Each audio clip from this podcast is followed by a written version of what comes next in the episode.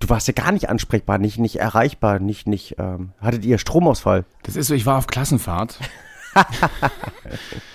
und, und die Handys wurden eingezogen, oder wie?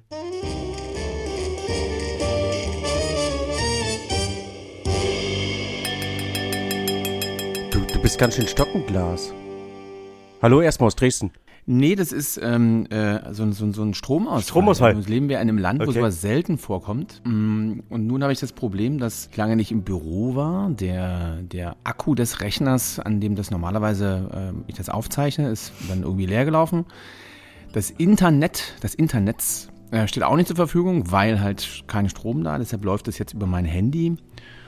Und äh, da merkt man so ein bisschen, wie die, das Leben ins Stocken gerät, die Welt den Atem anhält. Wenn das Internet. Also machst du jetzt gerade ein Kerzchen an, holst eine Flasche Rotkäppchen Wir leben raus schon in einer und, sehr äh, verfrickelten Welt. Oder? Wenn wir hier sie ein Rotkäppchen aufmachen, dann geht es ja ganz zu Ende. Das würde ich würde davon absehen. Ich habe, ähm, apropos, mein Weinkühlschrank ist dann ja auch off. Ähm, ich weiß gar nicht, wie lange schon. Na gut. Also dann würde ich dann irgendwas da würde ich ra- rausholen. Ich habe einen Weinkühlschrank im Büro, der jetzt ja quasi kein Kühlschrank mehr ist, sondern nur noch ein Schrank. Also irgendwas daraus würde ich nehmen. Okay, aus, aus lauter Verzweiflung dann letztlich. Wie lange ist denn das jetzt? Also Stromausfall hatten wir hier, glaube ich, seit seit Jahren nicht, oder Jahrzehnten wahrscheinlich. Also ich kann mich als, als, ich ein Kind war, da hat man es Nee, öfters. jetzt- aber jetzt mittlerweile also wirklich sehr Also dramatisch. ich muss das einschränken, weil quasi neben meinem Bürogebäude ist eine, eine Baustelle. Wird, werden, wird ein Haus gebaut und das war irgendwann die. Also die haben irgendwas da umgeklemmt, abgeklemmt, reingebohrt. Da war ich, als ich das Büro erreicht habe, war jetzt aber auch keiner irgendwie, der irgendwie draußen leuchtend stand, weil er die, die, die Stromleitung angebohrt hat, aber ähm, ja, Aufregung war. ja, wie, auch immer. Aber schön, dich überhaupt wieder zu sprechen. Also du warst ja verschollen. Du warst ähm, Ich für, war für mich auch nicht ja. greifbar. ich Ähm, hoffe, du nimmst mir nicht übel, dass ich, ähm, um die Taktung beizubehalten, also 2, 12, Als du 22. fremdgegangen bist. nee, ich bin allein. Ich hab's, ähm, ich hab's allein gemacht. So, ich, Ich- ich- noch nicht mal ersetzt, sondern einfach ignoriert, Ja, ja, genau. ausgeblendet. Also ich habe über, ich, So ich habe überlegt, ob ich ähm, mir jemand anderes hinzuziehe, aber ich ähm, fand das Thema ähm, so prägnant, so spannend, so interessant, dass es, glaube ich, schöner war, das allein zu besprechen. Im Nachhinein überlege ich mir, hätte ich mir den Sven Niger, über den ich ja gesprochen habe und sein Weingut und ähm, der eigentlich sehr prekären Situation seines Weingutes, ob ich ihn nicht hätte hinzunehmen sollen, aber in der derzeitigen Situation, in der sich das Weingut befindet, war es für ihn halt auch wahnsinnig schwer, irgendwie ein Stündchen sich freizuschaufeln oder zwei Stündchen freizuschaufeln, um darüber zu reden. Ich hoffe, ich konnte die Message trotzdem rüberbringen und ähm, konnte es vermitteln. Wo warst du denn? Also es war ja, also ich weiß, wo du warst, aber der, der geneigte Hörer weiß nicht, wo du warst und warum du für, ich glaube, zehn Tage, du warst ja gar nicht ansprechbar, nicht, nicht erreichbar, nicht, nicht, ähm, hattet ihr Stromausfall? Das ist so, ich war auf Klassenfahrt Und, und die Handys wurden eingezogen, oder wie? und die Handys so ein, eingezogen. Nein, ne, tatsächlich, ich war, äh, wobei bei all die Dinge, die ich so äh, betreibe, äh, di- dienstlichermaßen sind ja tatsächlich immer so ein bisschen in Klassenfahrt, weil ich hier durchaus, durchaus mal mit meinem Team unterwegs bin und wir alle einen ganz guten Spirit haben und uns alle so grundlegend, grundlegend ähneln. Und ich war ähm, auf einer prominenten Regatta Mhm. äh, im Saronischen Meer. Und ja, also auf dem Wasser ist nicht immer so durchgehend Empfang, dann ist das alles doch alles sehr herausfordernd und doch auch viel zu tun und ähm, hat mich alles sehr eingenommen. Und danach bin ich gewesen auf einer Oldtimer-Rallye, die, die ebenfalls Klassenfahrt-Attitüde, also auch seitens der Teilnehmer, weil ich die alle schon kenne und wir seit, seit weiß ich nicht, seit 10, 11, 12 Jahren irgendwie da zusammen äh, Späßchen veranstalten.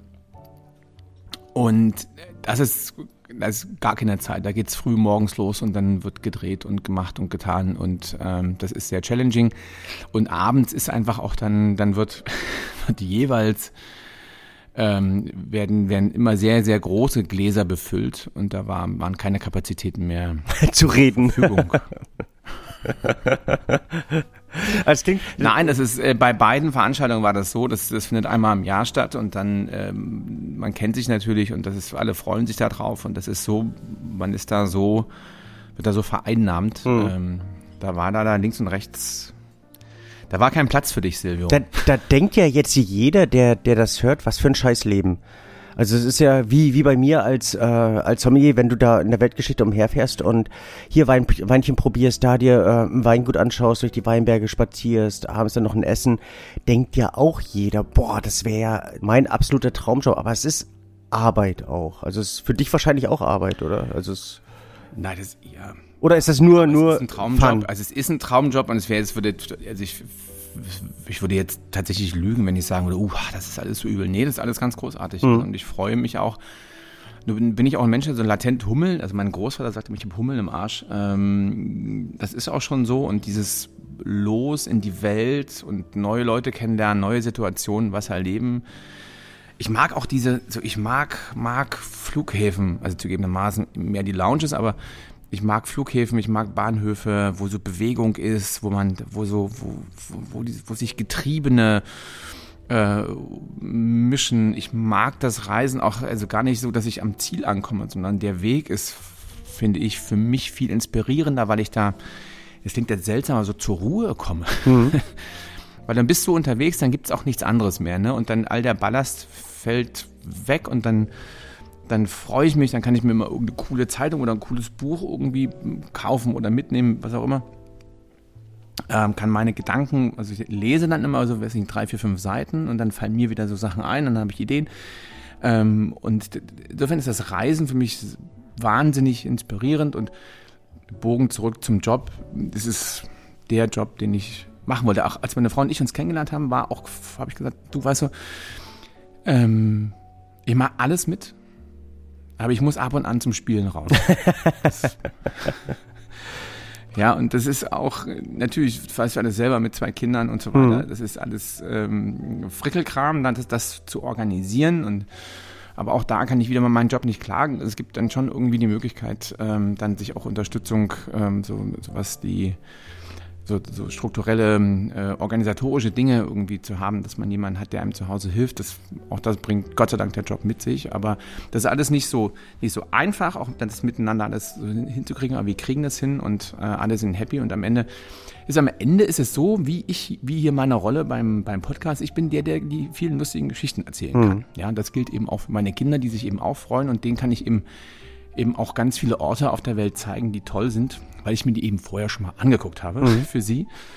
Und ähm, insofern haben da alle was davon. Weißt du, ich bin gut gelaunt und glücklich und froh. Meine Frau ist froh, dass ich froh bin. Ich bin froh, dass sie es aushält. Und ähm, den Kindern kann ich launige Geschichten erzählen und die an fetzige Orte entführen. Und Reisen bildet und Reisen hält so richtig open-minded. Also das durfte ich auch zu der Zeit, als die letzte Podcast-Folge war und ich dann eben auch mit dem Sven Niger telefoniert habe, eben auch erfahren, weil mich trug es nicht so weit weg wie, wie dich, sondern in die Pfalz. Wir hatten eine extrem interessante Probe, also neben anderen Proben, die wir dort auch hatten, weil es war so ein, so ein Sommelier-Treffen, was ich dort hatte, ähm, aber am Vorab oder am Vortag eine Einladung zu einem nicht nur mir sehr bekannten, aber mir sehr vertrauten Weingut, das äh, Weingut des Ökonomierates Rebholz. Kennst du ganz bestimmt. Ist in, ähm, in Siebelding in der Pfalz. Und Ich finde ja auch, die Pfalz ist eine Reise wert. Pfalz ist immer so ein bisschen unterschätzt. Überhaupt ich, ne? nicht. Ihr- Nein, Pfalz, Pfalz ist allgegenwärtig und wenn du es nicht auf dem Schirm hast, ist das dein eigenes Problem. Also die Pfalz ist äh, für mich so ein, Meinst der du nicht, dass die Menschen dann doch eher dazu neigen, irgendwie ins Ausland zu fahren, als sich ihr eigenes Land das, das ist ja, ist ja ein ganz anderer Ansatz. Also ähm, da kannst du aber neben der Pfalz auch das Badische und äh, den Rheingau, ähm, der wunderschön ist, also auch in seiner Verschlafenheit wunderschön ist. Das Rheinhessische, äh, du kannst ja alle, alle Weinbaugebiete nehmen. Also selbst die jetzt langsam wieder neu erstehende A oder was ich auch gar nicht so uninteressant finde, ist äh, Sachsen. Also jetzt äh, meine neue Heimat, deine alte Heimat mit Dresden und Umland oder Saale. Sa- möchte ich hier betonen. Jawohl. Oder äh, Saale und Also es gibt ja 13 ähm, Weinanbaugebietsmöglichkeiten, hier Reisen zu tätigen. Und wenn du rein vom Gefühl und von rein vom, vom Image, von der Wahrnehmung das nimmst, ist seit 30 Jahren, was ja auch gar nicht wenig ist, die Pfalz ganz weit oben. Also in, in jedem Bewusstsein, sowohl von der vom Reisegefühl, wenn du die, ähm, die, die Weinstraße nimmst, ähm, es ist wunderschön lang zu fahren, also von Norden nach Süden oder Süden nach Norden. Ähm, das mit dem Capri im Sommer ein Geschenk, also eben auch den, den kulinarischen Ansatz dabei und ähm, also nee, muss ich dir widersprechen, ist äh, dein persönliches Problem. Du solltest mal wieder in die Pfalz fahren, solltest dich da rehabilitieren. Vielleicht lade ich dich mal ein. Aber eben auch im, im äh, Gesamtbewusstsein. So vielleicht, so le leichte Anführungsstrich. Na, ich habe vor, vor, vor zwei Folgen so viele Aus, äh, Einladungen ausgesprochen, Ausladungen eingesprochen, nee, äh, Einladungen ausgesprochen, dass, äh, dass ich da langsam eben auch schauen muss, wie ich die realisiert bekomme. Also weil ich ja auch jemand äh, bin, der ganz gerne Wort hält. Und ungern einfach immer sagen möchte, los, machen wir, machen wir und dann äh, das nicht realisieren kann. Also es kommt eins nach dem anderen, damit du mir auch bei Laune bleibst und äh, auch gelegentlich mit mir spielst. Wie auch immer, war ich in der Pfalz. Ähm, und das war eigentlich ein Kompliment, oder? Mir, ich habe die ein oder andere Du bist ein feuchtes Auge. Ach schön, toll. Das ist äh, wahrscheinlich reicht dein Akku deines Handys jetzt nicht, um mir noch ein, äh, ein, ein Bild zu schicken. Ja, Akku, also, Handy, nee, Handy-Akku, so rum. Der ist voll. Ich bin diese, diese Mörder-Powerbank, die mir so ein bisschen, also die so ein bisschen, also eine Powerbank, die einen Rechner lädt, ne? Das ist schon nicht schlecht, ne? Größer. Die ist auch, fühlt sich brutal warm an. Ähm, aber gut, ähm, ich beobachte das hier. Äh, Wenn's, wenn ich so langsam entschwinde, ne, dann, dann, ähm, dann verdampft das. Ist, äh, könnt, könnt, könntest du ja auch ergänzend benutzen, wenn du auf deinen Reisen ähm, dann unterwegs bist und dich dann da draufsetzen, also es gleich als kleinen Ofen mitbenutzen sozusagen. Das hatte, hatte ich mich ohnehin gefragt, also als du mir geschrieben hast, wir haben Stromausfall, kein Mist. Was machst du, wenn du irgendwo in Usbekistan unterwegs bist, was dir, oder irgendwo in Südwestafrika, da ist ja auch nicht überall Strom. Also wenn einer da eine Lösung finden sollte, dann du. Also, und du hast ja eine Lösung gefunden. Also da, so eine Powerbank hat ja nicht jeder um die also Ecke liegen. Nee, aber ähm, in den, also wenn ihr jetzt explizit in solche Länder reist, also ich bin gerade dabei, eine, eine Reise nach Sierra Leone zu planen, äh, ähm, ja, dann weißt du ja, was kommt, dass du, dass du anders äh, autark äh, dich organisieren musst. Äh, kommt ja darauf an, wie du da reist, ob mit Auto oder nicht. Mit dem Auto ist es ja immer alles relativ entspannt, wenn es gerade Strom betrifft, weil da kannst du, du hast ja, eine, hast ja einen Motor, einen Generator quasi, eingebaut ins Auto. Aber ja, mein Job ist es, irgendwie einen Plan A, B und eben auch C zu haben. Absolut. Und jetzt du Mac MacGyver-like dann wahrscheinlich irgendwie eine. Ach, äh MacGyver-Lusche. Streichholzschachtel und, und genau. Schweizer Taschenmesser und schon hat er eine Atombombe gebastelt. Ja, genau, und Kaugummi noch dazu. Ach, Kaugummi, stimmt. Kaugummi war auch mal wichtig. Wie auch immer, war ich in der Pfalz. Lass mich mal den, den Bogen zu Ende spannen. Beim, bei der Familie Rebholz. Ein schöner Buchtitel, ne? Ich war mal in der Pfalz. Nee. Darf ich? Oh, jetzt wird, wird, wird, nee, die Stimmung kann, angespannt. Nein, überhaupt gar nicht. Nein, ich bin immer noch am Lachen. Das Wetter ist zu schön, um, uh, um hier angespannt zu sein. Das ist das Einzige, was mich ja auch freut, die, in Hamburg die Sonne scheint. Schweinekalt, aber gut. Also du warst also in der Witzigerweise, das ist ein so Unjahr. Also das ist ja das Jahr, das äh, seit der Wetteraufzeichnung das den kühlsten April hatte. Also letztes Jahr den wärmsten April seit der Wetteraufzeichnung, das haben wir glaube ich auch schon zum Thema gemacht. Und dieses Jahr der, der kühlste April und es ist ähm, unfassbar, wie, wie spät die Natur hier im, im Osten. Im, Im, Westen ist sie weiter, das ähm, fand ich oder empfand ich als sehr wohlwollend. Aber hier ist echt kaum irgendwas grün und es kommt so langsam, also es ist, das Jahr ist verrückt. Wie, wie gesagt, ich war in der Pfalz. Du warst also in der Pfalz? Ich war in der Pfalz und war eingeladen zu einer Probe Chardonnay vom Ökonomierat Rebholz und die aktuelle deutsche Weingeschichte basiert ja auf äh, Menschen wie der Familie Rebholz. Das wurde mir äh, dann wieder einmal äh, verallgegenwärtigt und so richtig bewusst. Äh, A, wie lange ich schon in, in dieser Weingeschichte umhertümpel, zum anderen, aber welche riesen, nicht nur Meilensteine dort äh, bewegt wurden, sondern ähm, was, was, also was allein diese Familie in ihrem Leben alles äh, bewegt hat und wie man es geschafft hat. Ich erinnere mich an meine ersten Tage in, in der Weinwelt, als man davon träumte, den deutschen Wein wieder aufblühen zu lassen und zu, zu alten Ehren zu führen. Ähm, wie man das in der Tat geschafft hat und ähm, was man dort alles bewegt hat. Zu probieren gab es dort, das war Anlass dieser Einladung, eine Vertikale.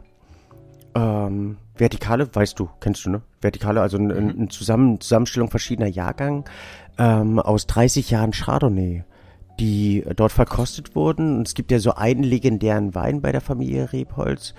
Das ist der Chardonnay R, der 1900, ähm, 1990 das erste Mal abgefüllt wurde und ähm, in dem Verkauf war 1988 gepflanzt wurde.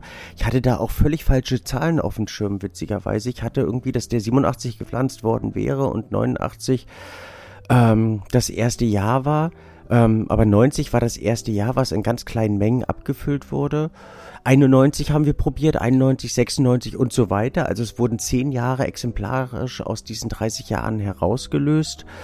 Ähm, 1990, wie gesagt, das erste Jahr, 30 Jahre, wäre die Verkostung ja eigentlich 2021 beziehungsweise 22 gewesen, um eben ähm, ein aktuelles Jahr dort mit einzubauen. Corona hat da mehr oder weniger ähm, das verschoben oder hat das eben äh, platzen lassen, den damaligen Anlass. Und jetzt wurde das eben wieder aufgenommen. Es gab ähm, verschiedene. Was heißt platzen lassen? Die haben nicht, nicht geerntet. Nee, äh, wegen Corona fand diese eigentliche Abfolge 30 Jahre Chardonnay nicht statt.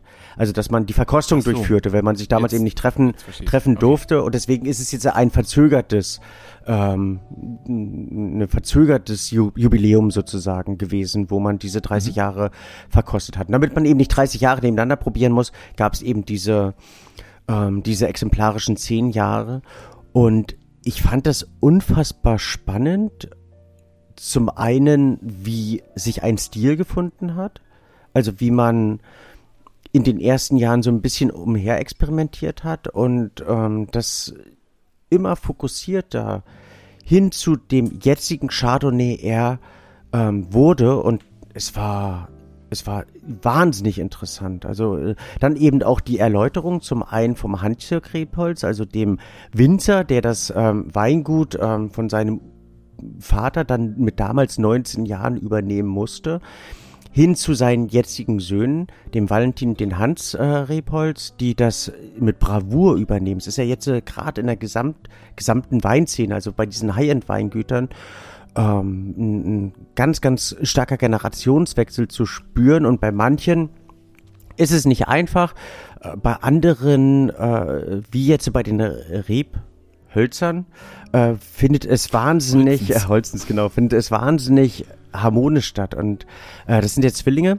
der, der äh, Hans und der Valentin, die gehen also so konform miteinander um. Also sie, sie ergänzen sich so wunderbar, das ist großartig. Und wie eben auch der, der Papa oder die Mama das äh, in, in deren Hände legen können. Also es war, war ein richtiges Familienerlebnis. Ähm, es war großartig. 20 Leute waren, glaube ich, roundabout dort, die mitverkostet haben, Kollegen, ähm, Journalisten die ähm, die Rebhölzer über, über Jahre, Jahrzehnte begleitet haben.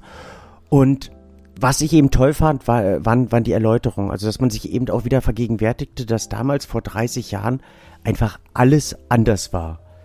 Also es war eine, eine, eine Weinwelt, die sich langsam wieder angefangen hat zu finden, wo man mit dem Zustand, der damals existierte, überhaupt nicht zufrieden war. Also, dass der Wein verramscht wurde, dass er billigst verkauft wurde, dass man erahnt hat, dass man großartige Weine erzeugt, teilweise eben ein, zwei Produzenten ähm, schon durchaus auch international akzeptiert wurden, aber ähm, das Gros eigentlich überhaupt nicht wahrgenommen wurden, wo sich eben ähm, alte Namen wie Bassermann, Buhl, ähm, Birklin Wolf wieder neu finden mussten in der Pfalz, wie ähm, andere, die auf Geschichte zurückblicken, äh, blickten, ähm, also äh, spürten, dass da ganz viel Kraft und ganz viel Energie in den Weingütern steckt, sie es aber nirgends anbringen oder eben auch teilweise nicht, ähm, nicht darstellen konnten, wo Weingüter wie Weil sich komplett neu aufstellen mussten, wirtschaftlich teilweise nicht tragbar waren ähm, wo man an der Mosel merkte, man macht einzigartige Weine, aber die Preise, die dafür aufgerufen wurden, also 97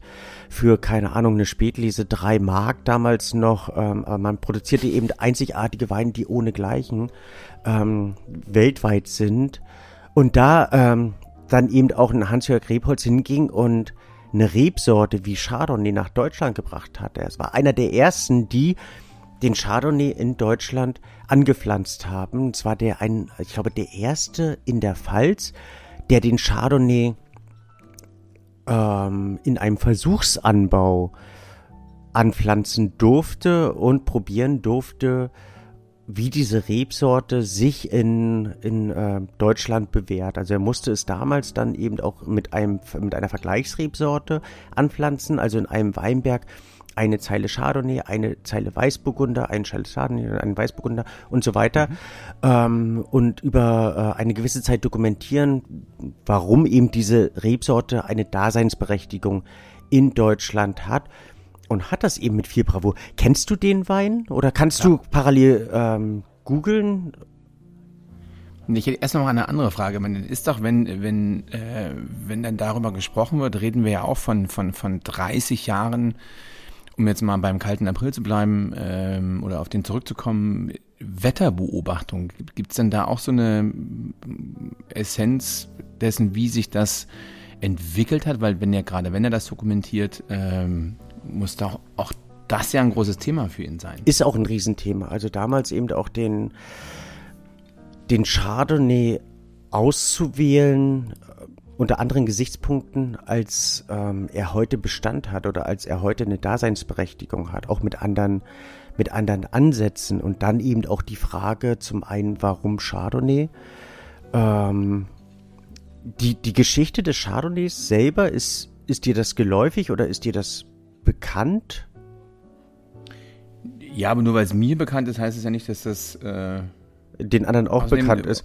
Also mir, ja, ähm, habe hab ich mir erlaubt, im Nebenbei äh, hier in meinem das Internet zu bemühen. Mhm. Also insofern bitte gerne also ich, ich, ich finde, wenn du das Internet bemüht hast und dir das Etikett äh, vor Augen führst, das hat ja dieses, es ist ja völlig losgelöst von den äh, üblichen Etiketten des, ähm, des Weingutes, weil die sind ja so ein bisschen so handgeschrieben und sehr, sehr natürlich gehalten. Es ist ja so, so eigentlich ein regelrechtes Naturweingut, insofern nicht, dass es ähm, mittlerweile ja, aber damals noch nicht ähm, biodynamisch zertifiziert ist oder biodynamisch gearbeitet hat, sondern dass es äh, niemals ähm, zugezuckerte Weine abgefüllt hat oder niemals, ich sag mal in Anführungszeichen, ein bisschen ketzerisch manipulierte Weine angenommen hat, äh, abgefüllt hat, sondern immer sehr naturnah gearbeitet hat und so eben auch dieses Etikett sehr naturnah. Mit dem Chardonnay-Etikett wollte er aber andere Wege gehen, hat eben dieses schwarze Etikett ins Leben gerufen mit diesem Doppel-R ähm, da drauf mit dieser, mit dieser Schattierung dabei, dem Chardonnay. Und das Amüsante ist dabei dieses Etikett, das ist jetzt 30 Jahre alt, es ist nach wie vor so zeitgemäß. Also es sieht so modern aus, was für, für die, für die Weitsicht eben spricht. Also das fand ich so, so richtig mindblowing. Also mir selber dann eben zu, vor Augen zu führen, wie, ähm, was für ein Visionär er damals schon war und schon eigentlich immer war. Und eben ähm, Chardonnay. Also Chardonnay ist ja eine, eine der, der spektakulärsten, interessantesten Rebsorten, die es auf dieser ähm, großen, weiten Welt gibt. Ähm, und die ein wahnsinniges Auf und Ab letztlich durchgemacht hat. Ähm, das Interessante ist, wenn du Chardonnay in die Suchmaschine, egal in welche Suchmaschine eingibst, ist es wahnsinnig langweilig, was du dort, ähm, was du dort präsentiert bekommst. Also du bekommst schon den, die, die Herkunft ähm, dargeboten. Also, dass es ein, ein Kind letztlich aus zwei sehr prominenten Rebsorten ist. Also, die Vaterrebsorte ist ähm, Gis Blanc. Gis Blanc ist ja so mehr oder weniger der, der Casanova der, der Weinwelt. Also, ich glaube, es gibt 60, 60 äh, sehr prominente ähm, Rebsorten, wo er die Vaterrolle übernimmt. Äh, uns bekannt mehr als weißer Heunisch. Es gibt leider viel, viel zu wenig Weingüter, die nach wie vor ein Heunisch anbauen, weil es eine absolut unspektakuläre Rebsorte ist, die ähm, eigentlich nur sehr saure und sehr dünne Weine erbringt. Aber meistens ist es eben der Strukturgeber in einer Rebsortenkombination. Und die Mutterrebsorte ist eben der warmweiche Pinot Noir, der eben die ähm, Harmonie in diese in diese Kombination. Neuer, wie das der Amerikaner nennt. Genau, äh, hineinbringt. Echt, habe ich noch nie gehört. Pinet Neuer. Ich habe da ganz Neuer? viele Sachen gehört, die der Knaller sind. Also Pinet Neuer finde ich stark. Wow. Five Click It finde ich noch ein bisschen ja, besser. Ja, den, den hast du schon öfters gebracht. Den habe ich schon gebracht. Ja. Naja, und was ich schon immer wieder ist der Sauvignon Blanc. Okay, dann weiß ich nicht, in welchen äh, Gegenden Amerikas du unterwegs bist. Wahrscheinlich die, die ähm, auch keine, keine, äh, keine, keine, keine Suchmaschine haben oder mit, Sprachausgabe. Apropos Suchmaschinen, ja, lass keine, es gibt ja keine Nation auf der Welt, so wie die Deutschen, die bemüht sind, alles stets richtig auszusprechen. Also ein Amerikaner und ein Franzose schert sich einen Scheißdreck darum. Äh, also der durchschnittliche, ähm, wie das im Original, im Französischen oder wo auch immer das Wort herkommt, äh, äh, das so auszusprechen. Es wird so ausgesprochen, wie man das eben aussprechen würde, wäre es die eigene Sprache. Würde ich absolut dementieren, weil Mallorca und Expresso sind ähm, absolut prominente Beispiele dafür, dass nicht wirklich alle Deutschen sich äh, in irgendeiner Form darum bemühen, es irgendwie einigermaßen. Bin ich, bin ich bei dir, aber das, ich glaube, das trifft, geht ja, ist so eine Bildungsschicht. Also man merkt das sehr, sehr gut an den, ähm, dass die Deutschen haben im Prinzip die größte Industrie, was die Synchronisation von Film betrifft. Also es gibt also das Bemühen, das also auch also so perfekt wie möglich, ähm, da ist ja ganz viele Länder, also kommt ein englischer Film ins Kino, da gibt es im Bestfall Untertitel oder wenn auch, oder eben gar nichts. Oder es gibt Länder, da gibt es, was weiß ich, Russland oder so, da gibt es einen Sprecher, also inzwischen nicht mehr, aber früher war das, da gibt es einen Sprecher, der den ganzen Film kommentiert. Also jetzt da links im Bild sitzt eine Frau, die sagt, du bist doof, ne? so, also so in der Art. Ähm, und wir synchronisieren die ja komplett mit jedem, mit allen Geräuschen, mit allen Stimmen, mit wirklich wahnsinnig hochwertigen Schauspielern. Das ist ja eine riesen Maschinerie und unser Bedürfnis, das alles perfekt zu machen, ist schon relativ hoch. Und dann, dann da innerhalb dessen auch, wenn jetzt was ich im Fernsehen oder irgendwie sowas, dass wir die Namen eines eines äh, äh, Politikers oder sonst was, dass das alles korrekt ausgesprochen wird. Das ist im amerikanischen Fernsehen, wenn die ja mal so so so was wie die alle heißen, CBS MSNBC oder irgendwie sowas also anhörst, die bügeln da über alles drüber. Da ist keiner äh, bemüht, irgendwas richtig auszusprechen. Da wird so, wie das Wort geschrieben ist, wird es ausgesprochen. Wobei ich ein, ein Riesenfan von Untertiteln bin und mir ganz, ganz viele Filme lieber in Originalsprache mit Untertiteln anschaue und letztlich auch der Überzeugung bin, dass ähm, es zur Sprachbildung ähm, sehr viel beiträgt, beziehungsweise enorm förderlich ist, wenn du mit Untertiteln schaust. Und das siehst du, glaube ich, an Nationen wie zum Beispiel Holland, Niederlande, ähm, Schweden und so weiter, die ähm, anderes Sprachbewusstsein haben, aufgrund dessen, weil dort Filme niemals synchronisiert werden. Ein Freund von mir, liebe Grüße Axel, hat ähm, witzigerweise in der Tat Englisch damit gelernt, dass er in den damaligen Zeiten der DDR, als es ähm, noch kein Westfernsehen bei uns auf Rügen gab, und ähm, dann äh, kennst du. heute noch nicht. Äh, genau. es gab damals nur DDR 1 und 2 und wir hatten die witzige Situation, also dir brauche ich ja nicht erzählen, du wirst wahrscheinlich in der gleichen Situation gesteckt äh, haben sein gesessen, äh, gesessen, gesessen haben, ähm, dass wir Überreichweiten hatten. Also dass äh, in, an, an ungefähr 200 von 365 Tagen der schwedische Sender so weit durchdrückte, dass wir nicht mal mehr DDR 1 und 2 hatten und deswegen dann Schweden 1 und 2 gucken durften und mussten.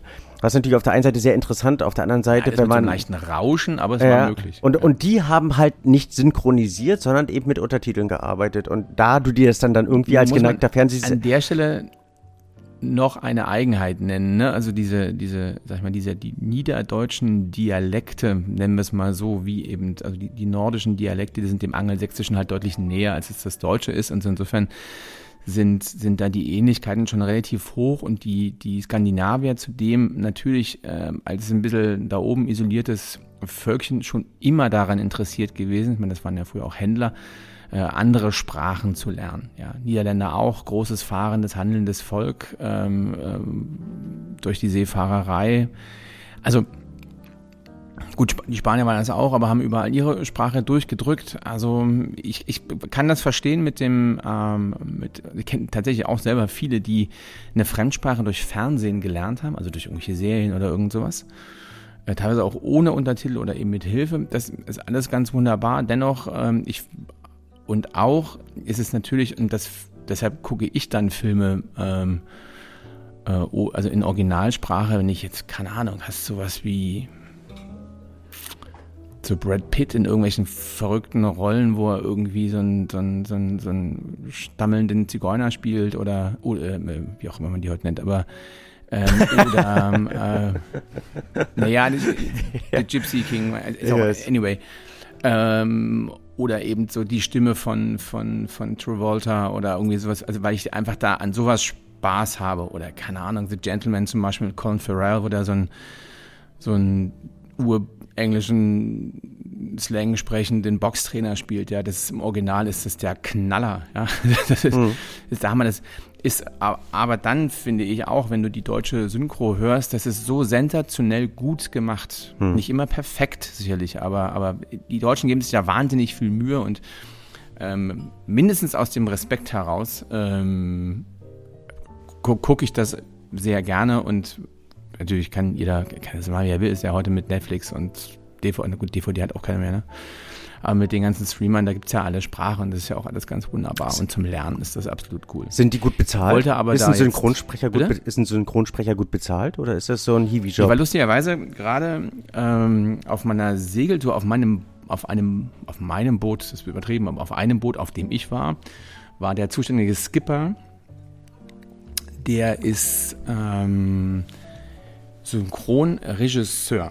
Mhm. Ja, der Martin May, der hat früher auch, ähm, na, anyway, der auf jeden Fall engagiert sich da und so weiter, bla bla bla. Und ähm, die kriegen pro Take, also das wird ja jetzt nicht, also nicht pro Wort, sondern pro Take, also so Satz, den sie sprechen, oder manchmal sind es zwei Sätze oder sowas, kriegen die, ich will jetzt nicht lügen, wir reden da von 2,40 Euro und 3,10 Euro oder irgendwie sowas. Mhm. Als normaler Synchronsprecher. Okay. Wenn du jetzt die, die die super Stimme von irgendeinem upcoming Star bist. Also ein Kumpel von mir, der Matti Klemm, der jetzt den, den Jason Momoa spricht, hier Aquaman und sowas, dann da ändert sich das dann, wenn es dann quasi ähm, dann auch wichtig wird, dass die ein und dieselbe Stimme dann mhm. auch ähm, quasi das dann widerspricht, so durch Wiedererkennungswert und so weiter.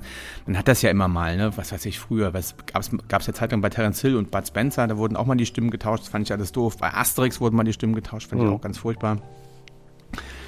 Ähm, oder gibt es ja Stimmen wie Christian Brückner, also der, der ähm, Robert De Niro spricht, der dem schon, also das ist schon eine Stimme, die zum Markenzeichen wird. Mhm. Du kannst eigentlich keinen Robert De Niro-Film ohne Christian Brückner haben. Ja? Und durch diese großen Charakterrollen, wenn sie dann eben, wenn du als Schauspieler schlicht Glück hast, ja, dass du für so einen krassen Schauspieler gecastet wirst und den synchronisieren darfst, dann ergibt sich ja all der ganze Schmus hinten raus. Ja. Und dann darfst du eben, weil das die Stimme, weil du weil das so fame ist, dann darfst du eben auch die großen Dokus sprechen und so weiter. Mhm. Das ist ja bei Christian Brückner zweifelsohne so. Du kannst den letzten Kackfilm machen, aber du wendest dann die 1500 Euro für Christian Brückner auf, äh, dafür deinen Halbstünder und und schon ist, schon wirkt es erstmal wie ein geiler Film. Ja. Wenn er wirklich gut ist, steht auf einem anderen Blatt, aber damit hast du so ein Qualitätssiegel draufgeklebt. Mhm. Da aber als jetzt reiner, normaler Synchronsprecher, der nicht so eine mega Fame-Rolle hat, das, das ist ein mühsames Geschäft. Wollte ich gerade sagen, es ist also ja nicht wirklich zurecht, viel. Ja gut, aber letztlich ist es ja auch nicht, was du, was, also du synchronisierst ja keine 100 Filme dann irgendwie im Jahr. Ähm, und da, also ist glaube ich kein, also da hat, da hat jemand, der gerne berühmt werden möchte, eine falsche Vorstellung von dem, was er dann da irgendwie wirtschaftlich naja, ich umsetzen also, also Als, Synchron, als guter Synchronsprecher ist die Schauspielausbildung letztlich unerlässlich oder aber eben ähm, du hast irgendeine andere richtige Stimmausbildung. Aber mhm. gerade beim Schauspielen, das ist halt so ein Nebenerwerb. Ja, die haben alle ihre Rollen und machen das dann eben mit. Ähm, und dann kommt es einfach auf die Rollen an, die du dann kriegst. Also ich meine, es gibt ja ganz viele, die werden dann so durch, durch, durch, äh, was weiß ich, Thomas Heinze mit, was war das, drei Fragezeichen? Mhm. Nee, nicht, nicht, nicht Thomas Heinze. Wie heißt er denn? Axel Milbrat? Milbrand? Kannst du mir viel erzählen. Naja. Ich bin noch nicht so in dem Game.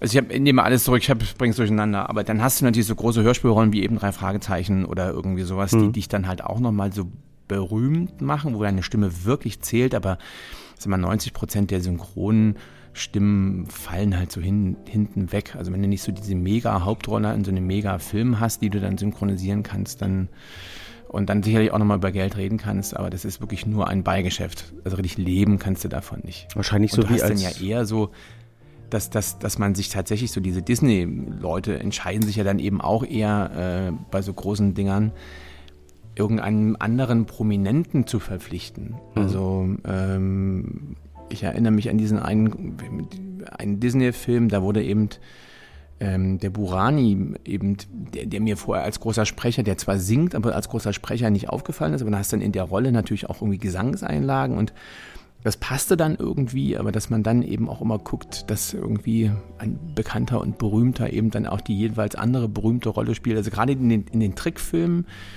so Disney und Pixar, die geben ja immens Gelder aus, damit die halt aber du kannst ja, wenn du so eine Filmpremiere hast, ne, du kannst da ja keine, kannst keine Trickfilmfigur hinschicken, du musst ja dann echte Menschen hinschicken.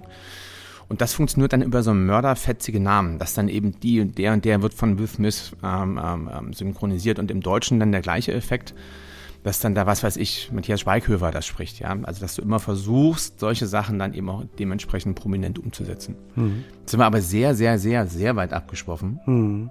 Wobei ich ähm, das künftig eben auch in, in, in stark, ja, so ungefähr in, ähm, in starker Veränderung sehe und ähm, ich kann mir vorstellen, dass künftig auch mit der technischen Entwicklung es vielleicht sogar interessanter ist, da irgendwelche Trickfilmfiguren als äh, Hologramm dahin zu spiegeln und die Premieren dann nochmal anders zu inszenieren. Also da passiert ja ganz, ganz viel. Wo viel passiert, aber wo ich in, in Sachen Chardonnay, um den Bogen zu spannen, relativ limitiert bin, ist ähm, bei Suchmaschinen. Also wir brauchen jetzt, glaube ich, die äh, ChatGPT-Geschichte äh, nicht nochmal aufrollen. Das ist seit November es nee. war ein Riesenthema, aber in Sachen Chardonnay ähm, auch so ein bisschen begrenzt. Also ich, ich glaube, es ist spezialisiert, wie in, wenn du dich äh, für Finanzpolitik oder sonstiges interessierst, dass du dort gute Antworten bekommst, dass du gute Texte schreiben kannst, wahrscheinlich teilweise auch äh, gute Informationen bekommst. Aber beim Chardonnay ist es ähm, recht limitiert. Ich fand es interessant. Ich bin ja so ein so ein äh, so ein Spiel. mal erklären, was du mit limitiert meinst. Also du gebe ins Internet in der Suchmaschine gebe ich Chardonnay ein und dann kommt ein Wikipedia-Eintrag. Genau. Das ist schon mal viel wert. Na, aber wenn du wenn du ähm, mit äh, zum Beispiel ChatGPT arbeitest, dann ähm, kannst du ja gezielte Fragen stellen und ähm, bekommst dazu einen Text, eine Antwort. Du kannst dir einen Text schreiben lassen. Also es ist ja. Kennst du das ChatGPT? Absolut. Okay. Und ähm, da kannst du ja im Prinzip eine Kommunikation muss, dann letztlich damit, ja. damit ähm, aufbauen, aber dadurch, dass es ein Nischenthema ist, das Wein ein Nischenthema ist, sind eben auch die Informationen, die, äh, die du dort bekommst, nischig und ähm, extrem begrenzt. Also du kriegst dort die Informationen. Ich glaube, das ist eine Frage der Zeit. Also das also ohne Frage. Ein stetiges Sammeln von allem, gar keine Frage. Ähm, ich finde jetzt aber, dass ich, wenn ich jetzt nach einer Weinsorte, Rebsorte im, im, im Internet suche, kriege ich schon, finde ich, zu den meisten Dingen relativ probate Informationen. Also ich sehe jetzt nicht, wie das verbessert werden sollte oder was da, also welche, welche Erwartungshaltung du da hast. Vielleicht bin ich da auch ein bisschen zu nerdig oder zu freakig. Das kann, kann durchaus sein.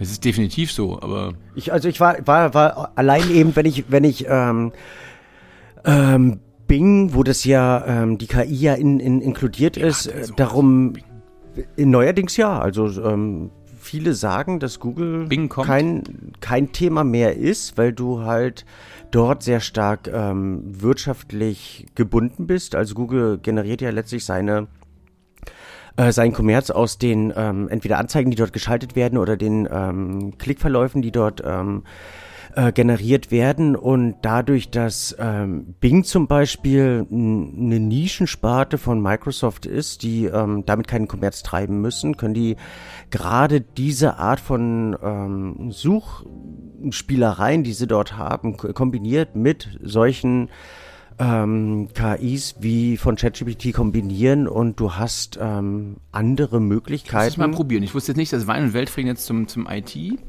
ich, so ja, ich weiß, äh, ja. Sparte entwickelt, aber finde ich gut. Aber ich, ähm, also ich habe komplett umgestellt auf, ähm, ja. auf, auf Bing und bin da mehr als zufrieden, außer wenn ich eben äh, zum Beispiel ChatGPT sage, schreib mir ein Gedicht zum Chardonnay. Also da ist es, ähm, da finde ich, ist es begrenzt und durchaus ausbaufähig, beziehungsweise werden da verschiedene ähm, bestehende Gedichte einfach herausrekrutiert, was war wahrscheinlich aber eben auch nicht die Aufgabe ähm, einer Suchmaschine ist, ein Gedicht über Chardonnay für mich zu schreiben, das ist meine komplette. Ich finde es jetzt auch relativ Erfüllung. viel verlangt, muss ich gestehen, aber, aber okay. Äh, okay. So, so, sollte aber, so wo, wurde es ähm, publiziert, kein Problem sein. Aber letztlich sollte es dafür dann eben auch, ähm, keine Ahnung, Podcasts geben, die Informationen zu irgendeiner Sache dann umso intensiver liefern. Wobei ich glaube, dass ähm, wir weder zum Weltfrieden noch zum Wein heute viel beigetragen haben. Und vielleicht darf ich, wenn mich das so euphorisiert und begeistert hat, ähm, meine Gedanken zum, Chardonnay genau, Also wenn, wenn, wenn du jetzt äh, die, die Geschichtsmaschine jetzt, zurück... Lars, bist du jetzt fertig, ist die Frage. Habe ich es irgendwie äh, im Kellnerslang elegant formulieren können? Also dass ich immer noch Wieso die Hö? Höflichkeit wahre und ähm, trotzdem meinen meinen Senf zum Besten geben kann? Alles, so- alles so leicht beleidigend, ich will jetzt reden. Okay, ich bin ganz ohr. Äh, da, das ist jetzt hier deine Bühne. Du und der Chardonnay.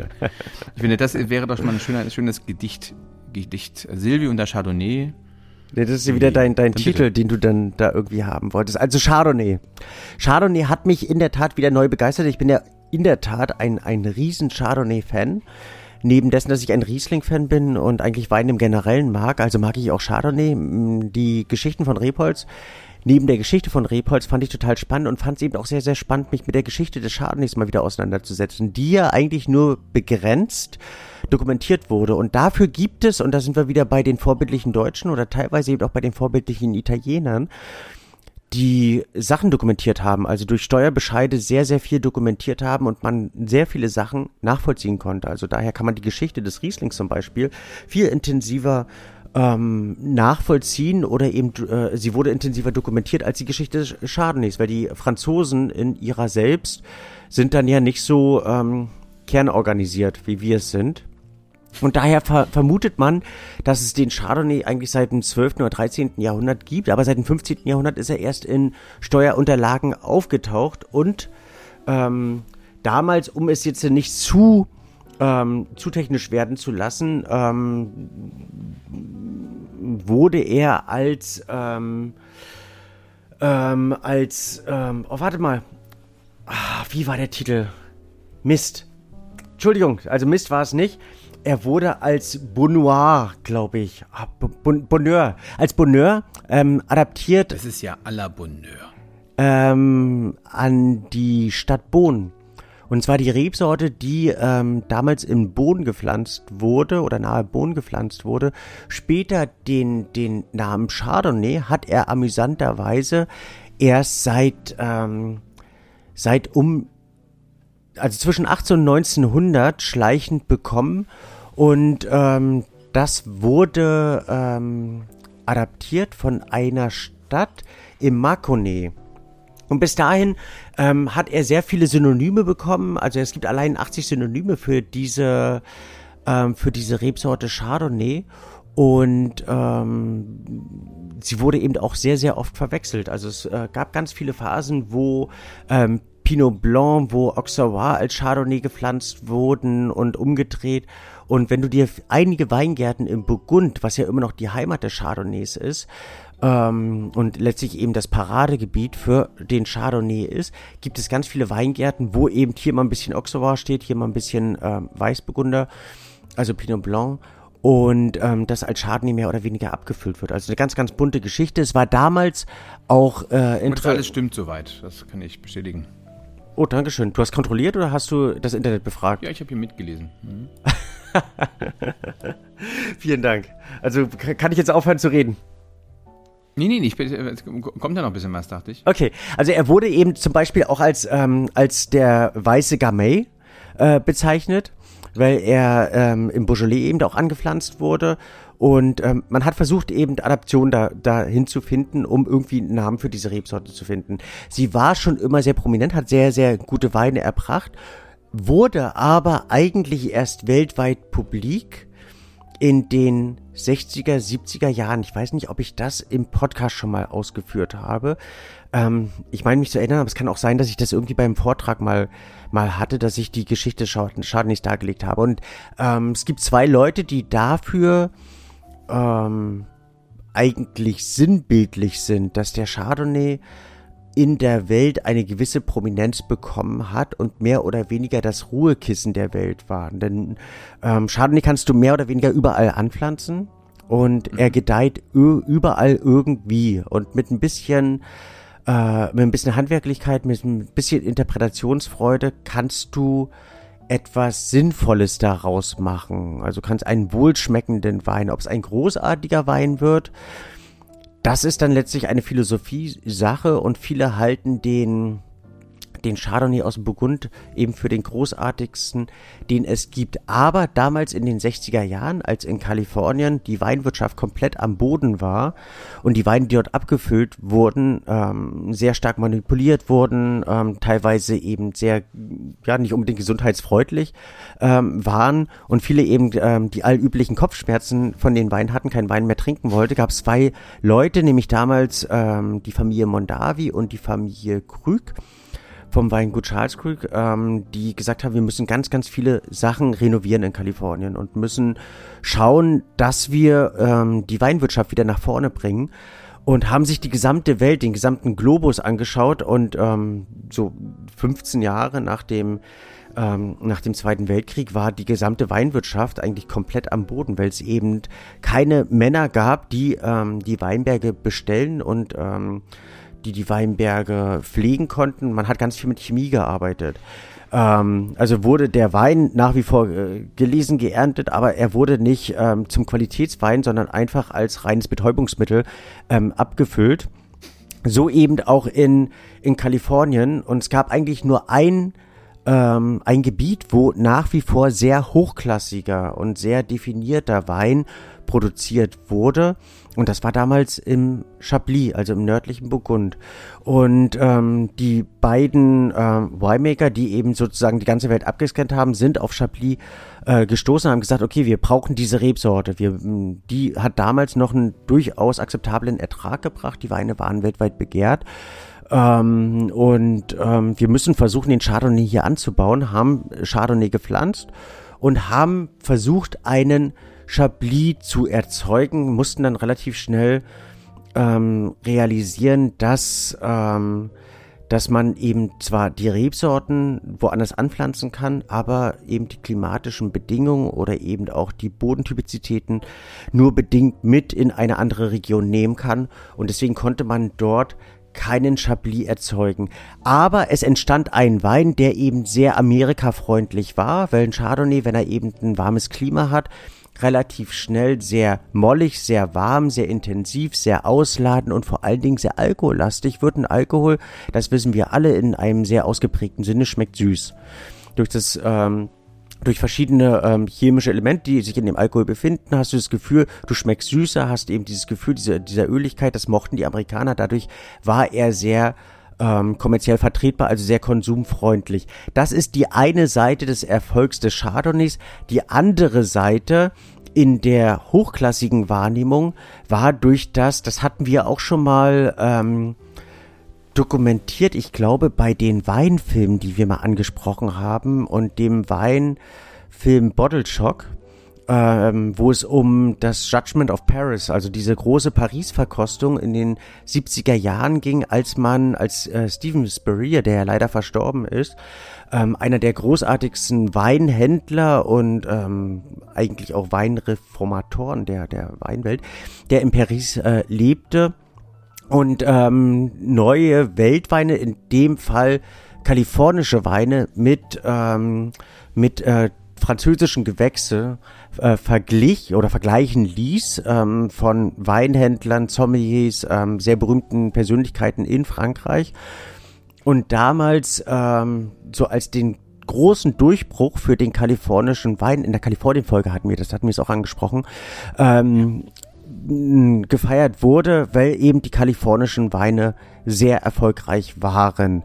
Und ähm, der, der eigentlich größte Erfolg waren die weißen Weine dabei, ähm, die berühmte Montrachet, Batin Montrachet und so weiter geschlagen haben. Bei den Rotweinen war es dann semi-erfolgreich, weil dann doch die Franzosen gewonnen haben. Ähm, aber aufgrund dessen, weil ähm, man nach dem Schock der, ähm, der weißen Überraschung ähm, anders an die Probenfolge rangegangen ist oder beziehungsweise wusste, welche Weine dort zugegen waren.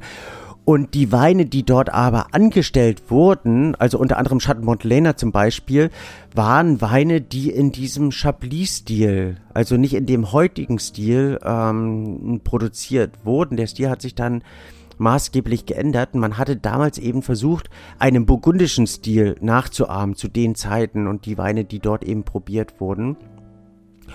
Und ähm, das war eben so dieses, ähm, das Vermächtnis aus dem Versuch, den Chardonnay analog zum Chablis in Kalifornien zu produzieren. Also es war extrem und enorm erfolgreich, aber eben auch sehr, äh, sehr aufwendig und somit im großen Stil nicht verkommerzialisierbar.